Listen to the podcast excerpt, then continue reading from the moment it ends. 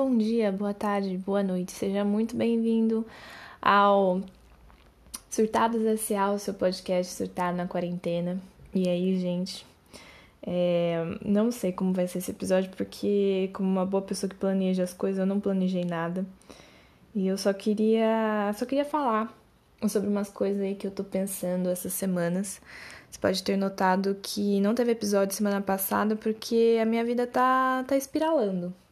De repente acontece um monte de coisa e aí a gente não tem muito tempo para gravar episódio, muito menos para pensar sobre o que vai gravar o episódio ou planejar alguma coisa. Então tá saindo esse episódio agora, aleatoriamente nesse momento, que agora é um, uma folga que eu tenho às 11 da manhã de uma segunda-feira. E um, e basicamente é um episódio sobre isso, sobre mudança. Mudança, seja qualquer tipo de mudança, sobre mudança física, geográfica, é, mental, comportamental, é, literal, figurativa, qualquer coisa assim, é sempre uma coisa complicada. Por quê? Porque você já parou para pensar que o ser humano ele foi criado para acreditar no para sempre? Desde que a gente se entende por gente, eles colocam essa ideia do para sempre na nossa cabeça. E eu tô falando desde a questão de e foram felizes para sempre em todas as histórias, que no final, quando você passa por todos os percalços e todos os problemas e faz toda a sua jornada do herói, você volta e é feliz para sempre. Geralmente isso é um casamento heterossexual normativo, né? Mas esse é outro podcast mas é, você chega num ponto que você é feliz para sempre, ou então você. Eu sempre fui é, imbuída dessa coisa de o emprego da IBM, é, ou o emprego público. É, eu fui de uma geração em que os meus pais viveram essa coisa do emprego IBM, do emprego público é, do conto de que você ia entrar como estagiário em algum lugar e morrer como presidente da empresa, porque era emprego estável e porque era isso que acontecia nessas grandes empresas, era isso que acontecia no funcionalismo público, ainda acontece, mas sei lá se vai mudar ou não, hoje em dia a gente nunca sabe e buscar essa segurança do para sempre. O emprego que você vai ter, o seu primeiro emprego, vai ser um emprego que você vai morrer nele. E essa segurança, a pessoa que você vai casar é a pessoa que você vai ficar pro resto da vida, a pessoa seus, sei lá, sua casa vai ser a sua casa para sempre, é, e as coisas sempre vão é, caminhar da mesma forma. E mesmo que você seja uma pessoa extremamente rígida, que tenha horários e que tenha um monte de coisas pré-programadas na sua vida, a verdade é que tudo isso é uma grande ilusão. E talvez eu tenha que falar sobre a pandemia para falar que não existe nada que mais comprove essa teoria de que tudo está mudando o tempo todo do que uma pandemia que do nada aparece, muda todas as coisas. Tá bom, acho que a gente não precisa passar por esse ponto específico, né? Todo mundo já sabe. Mas a questão é que tudo muda o tempo todo, mesmo quando a gente acha que a gente não está mudando, alguma coisa está mudando. E isso é aquela frase do Heráclito, que era um filósofo grego, provavelmente você já ouviu falar em algum lugar, que é você não se banha duas vezes no mesmo rio, porque quando você entra a segunda vez, as águas são outras, mas você já é outro, porque você nunca consegue ser a mesma pessoa que você foi no segundo anterior. Uma vez eu vi, eu não sei se isso é verdade, mas que o nosso cérebro demora cerca de 3 segundos para processar aquilo que está acontecendo ao nosso redor. Então, teoricamente, a gente vive já no passado. A gente vive já numa realidade que não acontece mais. Assim como o brilho da estrela está chegando para a gente com uma defasagem de milhões de anos, porque demorou para a luz chegar lá. E a estrela que está brilhando agora, na verdade, agora, nesse momento, não está mais. Só que a gente vai demorar para receber o memorando.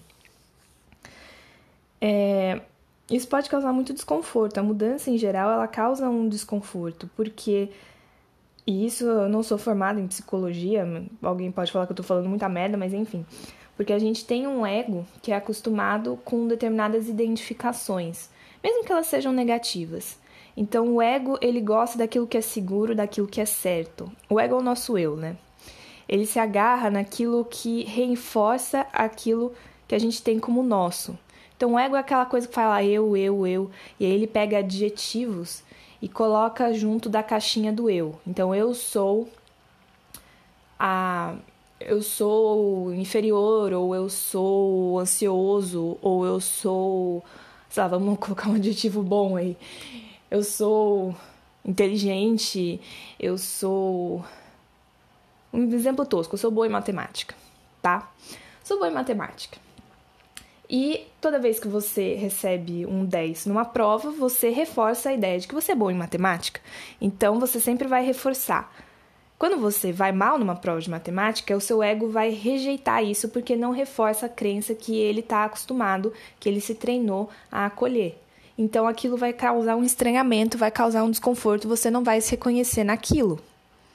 Então, o mesmo acontece com crença negativa também. Quando você fala eu sou um saquinho de lixo radioativo, quando acontece alguma coisa boa com você, você não vai reconhecer aquilo porque não está reforçando a sua a sua narrativa interna, porque a sua narrativa interna ela é confortável mesmo que ela seja ruim. Sim, isso é comprovado. E nós somos seres horríveis. Sim, é, basicamente sim. Somos pessoas que gostamos de ficar na pior porque a pior é confortável mesmo que ela seja ruim, é um ruim conhecido. Porque uma das coisas que mais assusta o ser humano é o desconhecido.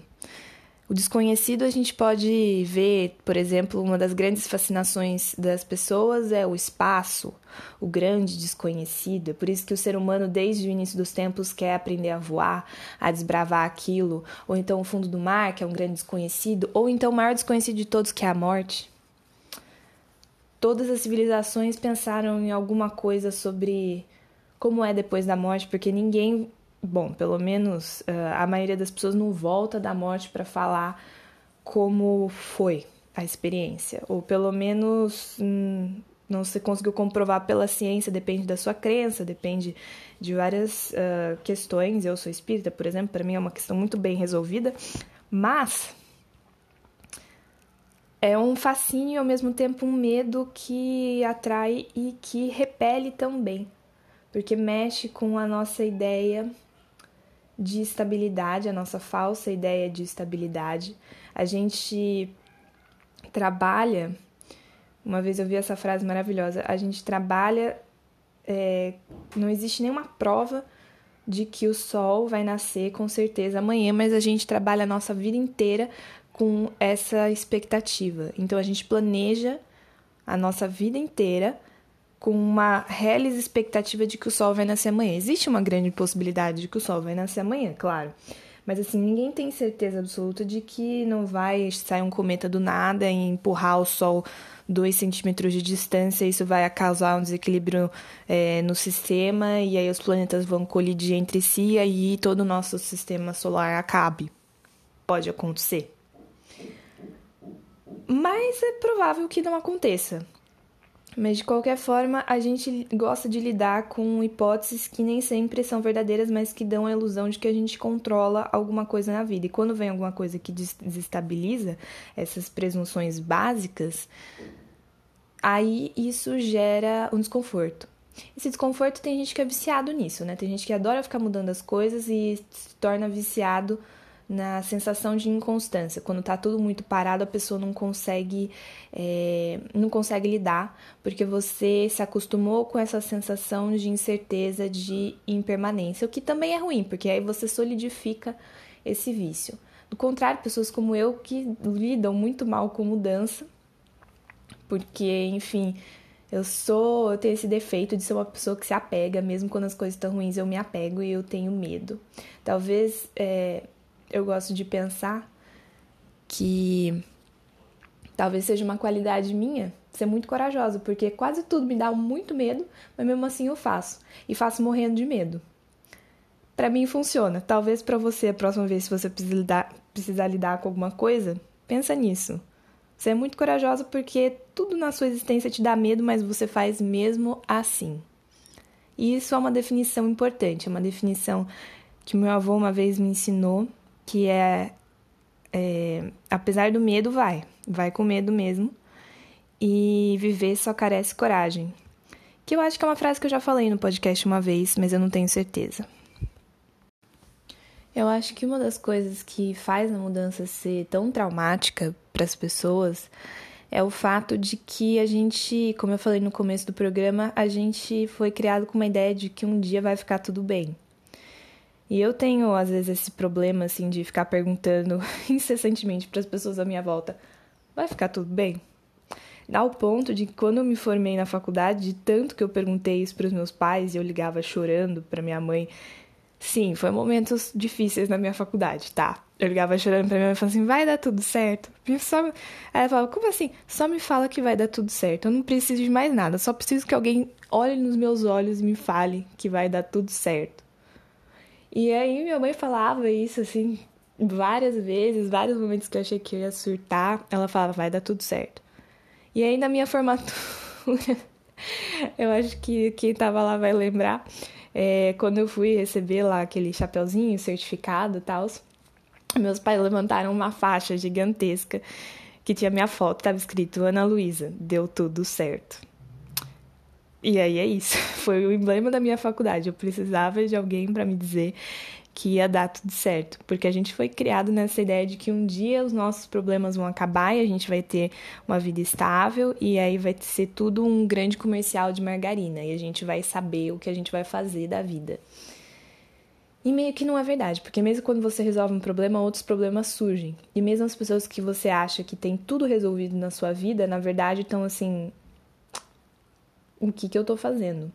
Isso é muito louco quando, por exemplo, acontece com os seus pais. Seus pais, na infância, sei lá, as suas figuras paternas, a criança precisa de uma figura de autoridade que ela considera que sabe mais, que é adulto, que tem uma certa referência. E quando você vai crescendo, o, muito, o que é muito louco, você percebe que seus pais sabem tanto ou menos quanto você e que, na verdade, eles têm medos e incertezas, eles só não demonstravam para a criança porque não faz sentido e que tá todo mundo muito estragado da cabeça, só que tá todo mundo tentando agir de uma maneira minimamente funcional. Então, eu tento pensar nisso também quando eu tô me sentindo muito espiralando na loucura, que também tá todo mundo espiralando na loucura. Se você tem, se você acredita na grande instituição Ana Luísa, que eu me tornei ao longo dos anos, eu posso te dizer que eu, apesar desse, dessa casca maravilhosa de pessoa bem resolvida e segura e certa do que eu estou fazendo, uma instituição que você pode confiar desde 1997, eu também sou o caco e eu fico espiralando e surtando sobre coisas que às vezes não fazem o menor sentido e eu não sei o que eu estou fazendo da minha vida na maior parte do tempo. Mas o ponto que eu quero chegar é que mesmo assim tá tudo bem. Eu acho que uma das coisas que ajuda quando a gente está surtando porque tem que lidar com um monte de mudança é pensar no pior cenário possível. No pior cenário possível, não no pior cenário impossível, de, na eventualidade da Terra acabar, falha de San Andreas se mover e o mundo ser engolido num terremoto. Não nesse cenário. No cenário mais possível, é, dificilmente o pior cenário possível vai ser tão ruim quanto você acha que vai ser. Então, por exemplo, e aqui eu tô pegando a minha base de dados do, do Spotify dos meus ouvintes. Então, vocês, ouvintes, é, pela sua média de idade, pela sua capacidade socioeconômica, pela, pelas músicas que vocês escutam, eu posso prever que no pior cenário possível você não vai morar embaixo da ponte, tá? Se o que você está com medo de dar errado, de fazer uma mudança, de tomar uma decisão, no pior cenário possível, você não vai morar sozinho embaixo da ponte. Porque você tem uma rede de apoio, porque você tem família, ou você tem amigos, ou você tem algum tipo de, de recurso que não vai deixar chegar nesse momento, tá? Eu não tô falando que no pior caso possível não vai ser desconfortável para você e não vai ser ruim. Pode ser que você tenha que fazer coisas muito ruins, mas aí você pega o seu ego e senta em cima dele. Porque não importa, mas fome você provavelmente não vai passar, tá? Porque você provavelmente tem pessoas que vão te estender uma mão, porque a vida é assim. Então, a partir do momento que você tira esse pior cenário que pode acontecer e começa a avaliar é, os riscos e os benefícios, as coisas se tornam um pouco mais lógicas, um pouco menos difíceis. As decisões se tornam. O, o medo de tomar uma decisão, o medo de agarrar esse touro pelos chifres, que é a mudança, e se jogar na mudança, acaba perdendo a sua. O seu impacto aterrorizante, porque você sabe que se der tudo errado, ainda assim vai ficar tudo bem, tá? E eu posso te dizer isso, que tá tudo bem. É muito tosca essa frase, mas eu acho que tá certo. Tá tudo bem quando nada tá bem, porque nada tá bem sempre sabe? Não sei se fez sentido essa frase pensando agora sobre isso. Mas tá tudo bem, tá tudo meio torto, porque tudo é sempre meio torto, nunca vai ser reto. Porque a vida não é reta, apesar do nosso desejo de encontrar padrões e de colocar standards e, e colocar uma certa certeza onde não tem certeza. Nada é certo. Que é certo que um dia a gente vai morrer, mas nem isso é muito certo quando a gente vai morrer, etc. Então, assim, vamos segurar a nossa onda. E quando eu digo nossa, eu digo eu também, porque você sabe que eu tô fazendo esse episódio só porque eu tô surtando com todas as coisas que estão acontecendo. Então, assim, segura na minha mão e vamos pular essa maré de mudança. Porque a vida ela é muito menos parecida com um comercial de margarina do que ela é parecida com aquele livro do Hemingway, O Velho e o Mar. Não sei se você já viu, mas eu tô ouvindo ele no YouTube, num audiolivro.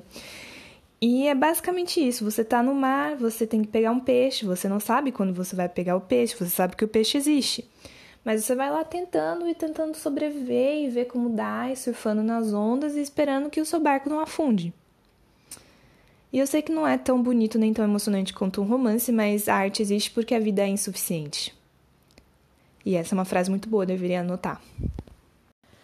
Também estava pensando aqui sobre uma frase que eu falei uma vez na terapia. E eu tenho várias frases geniais. Minha terapeuta me acha muito engraçada e realmente, se ninguém mais no mundo achar, valeu, porque eu faço um show de stand-up toda a minha terapia. É, eu falo que eu sou uma pessoa tão acostumada a coisa dar errado que Deus me livre a coisa dar certo, não tenho nem roupa para esse evento.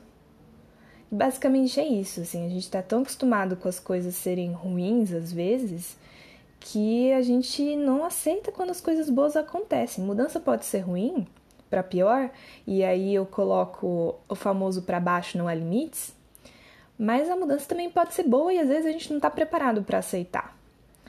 Primeira coisa, eu acho que é parar de pensar que um dia a gente vai estar preparado, porque a gente nunca está preparado para nada, tá? Quando você achar que você está preparado, é porque você não está preparado, porque 90% das coisas para qual você está preparado, você nunca vai acontecer com você. E meu pai tem sempre essa piada de que ele tem uma pedra, essa pedra de cascalho, tipo de estacionamento, sabe? Fala, essa pedra é muito boa porque ela afasta elefantes. E assim, como você sabe que funciona? Bom, porque eu nunca encontrei um elefante, então até agora tá funcionando beleza. E é isso, a gente se prepara para coisas que na maior parte do tempo não vão acontecer, mas as coisas que realmente acontecem a gente nunca tá 100% preparado. E parte da, da arte, do jogo, da vida, eu acho que é também entender isso. E só ir. E só aceitar que a narrativa muda e a nossa narrativa pessoal muda de acordo com a narrativa. Então, pode ser que antes da pandemia, é, sei lá, exemplo fictício total, você não fosse uma pessoa que praticasse esportes e de repente na pandemia você surtou porque você precisa gastar energia porque você é um ariano louco e que precisa ser tipo uma criança hiperativa, precisa gastar energias, não ficar confinado num lugar sempre o tempo todo, então você começou a fazer exercício em casa e hoje você faz exercício todos os dias porque você precisa de uma forma de extravasar a sua raiva e controlar a sua raiva. Não que tenha acontecido comigo, mas sim aconteceu comigo. Então, a mudança provoca uma mudança da sua narrativa. Então, hoje eu considero uma pessoa que gosta de fazer esportes razoavelmente. E quando digo esportes, eu digo exercício, porque não, não estou em condições de praticar nenhum esporte, infelizmente. Mas eu considero que eu sou uma pessoa muito mais atlética do que eu era antes, porque uma vez eu repeti é, e peguei recuperação em educação física quando eu tinha 17 anos de idade, porque eu não sabia quicar uma bola e toda a minha existência foi baseada no fato de que eu não sabia quicar uma bola, então eu era uma pessoa ruim em atividades físicas e não necessariamente isso. E eu não sei se você ouviu, mas isso é alguém arrastando uma lata de lixo para fora do meu prédio. Maus. Mas aceitar as suas mudanças e aceitar que às vezes as coisas podem dar certo para você e você tem que lidar com isso. Imagina que coisa péssima você ter que mudar toda a sua narrativa de que você é uma, uma latinha de lixo tóxico para você, na verdade, ter qualidades e ser uma pessoa da hora. Gente do céu, né? Que loucura! E depois você descobre que você nem é tudo isso que você achou, você na verdade é outra coisa. Porque você vai mudando, então você não.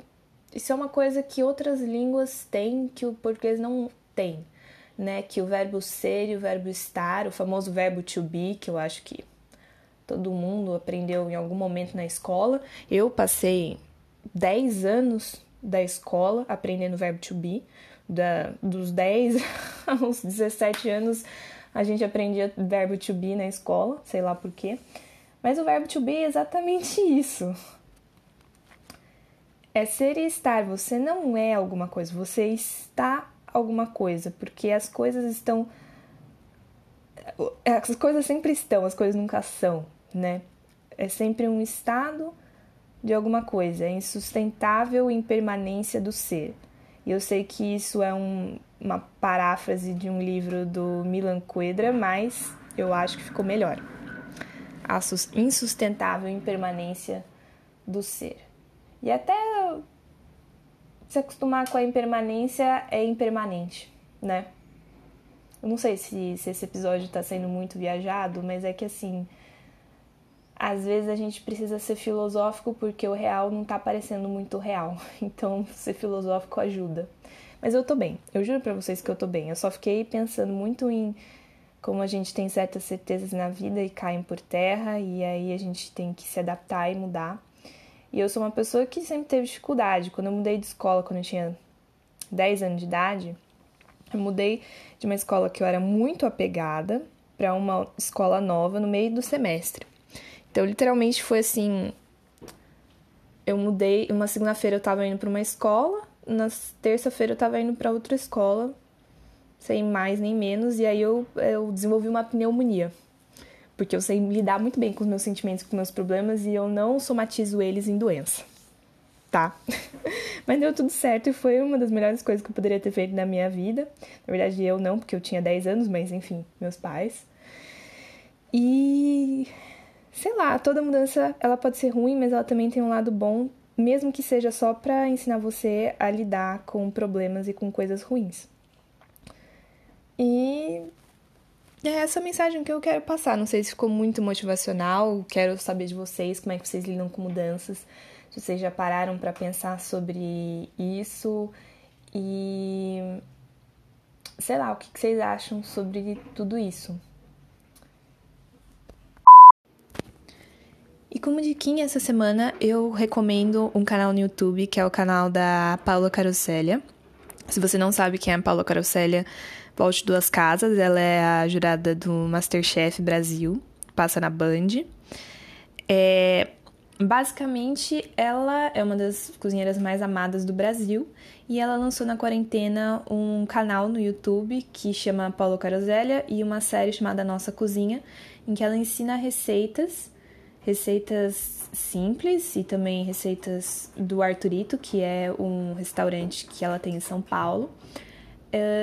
Daquele jeitinho dela, na cozinha dela, com o marido dela, que é o é, Jason Lowe, que é um, um irlandês muito engraçado. É um show de sotaques, cada episódio é curtinho, mas assim, tem muita informação, é muito lindo, é muito estético, muito bem feito. Acho que o Jason ele tem um, uma coisa de ele trabalha com produção de mídia, não sei.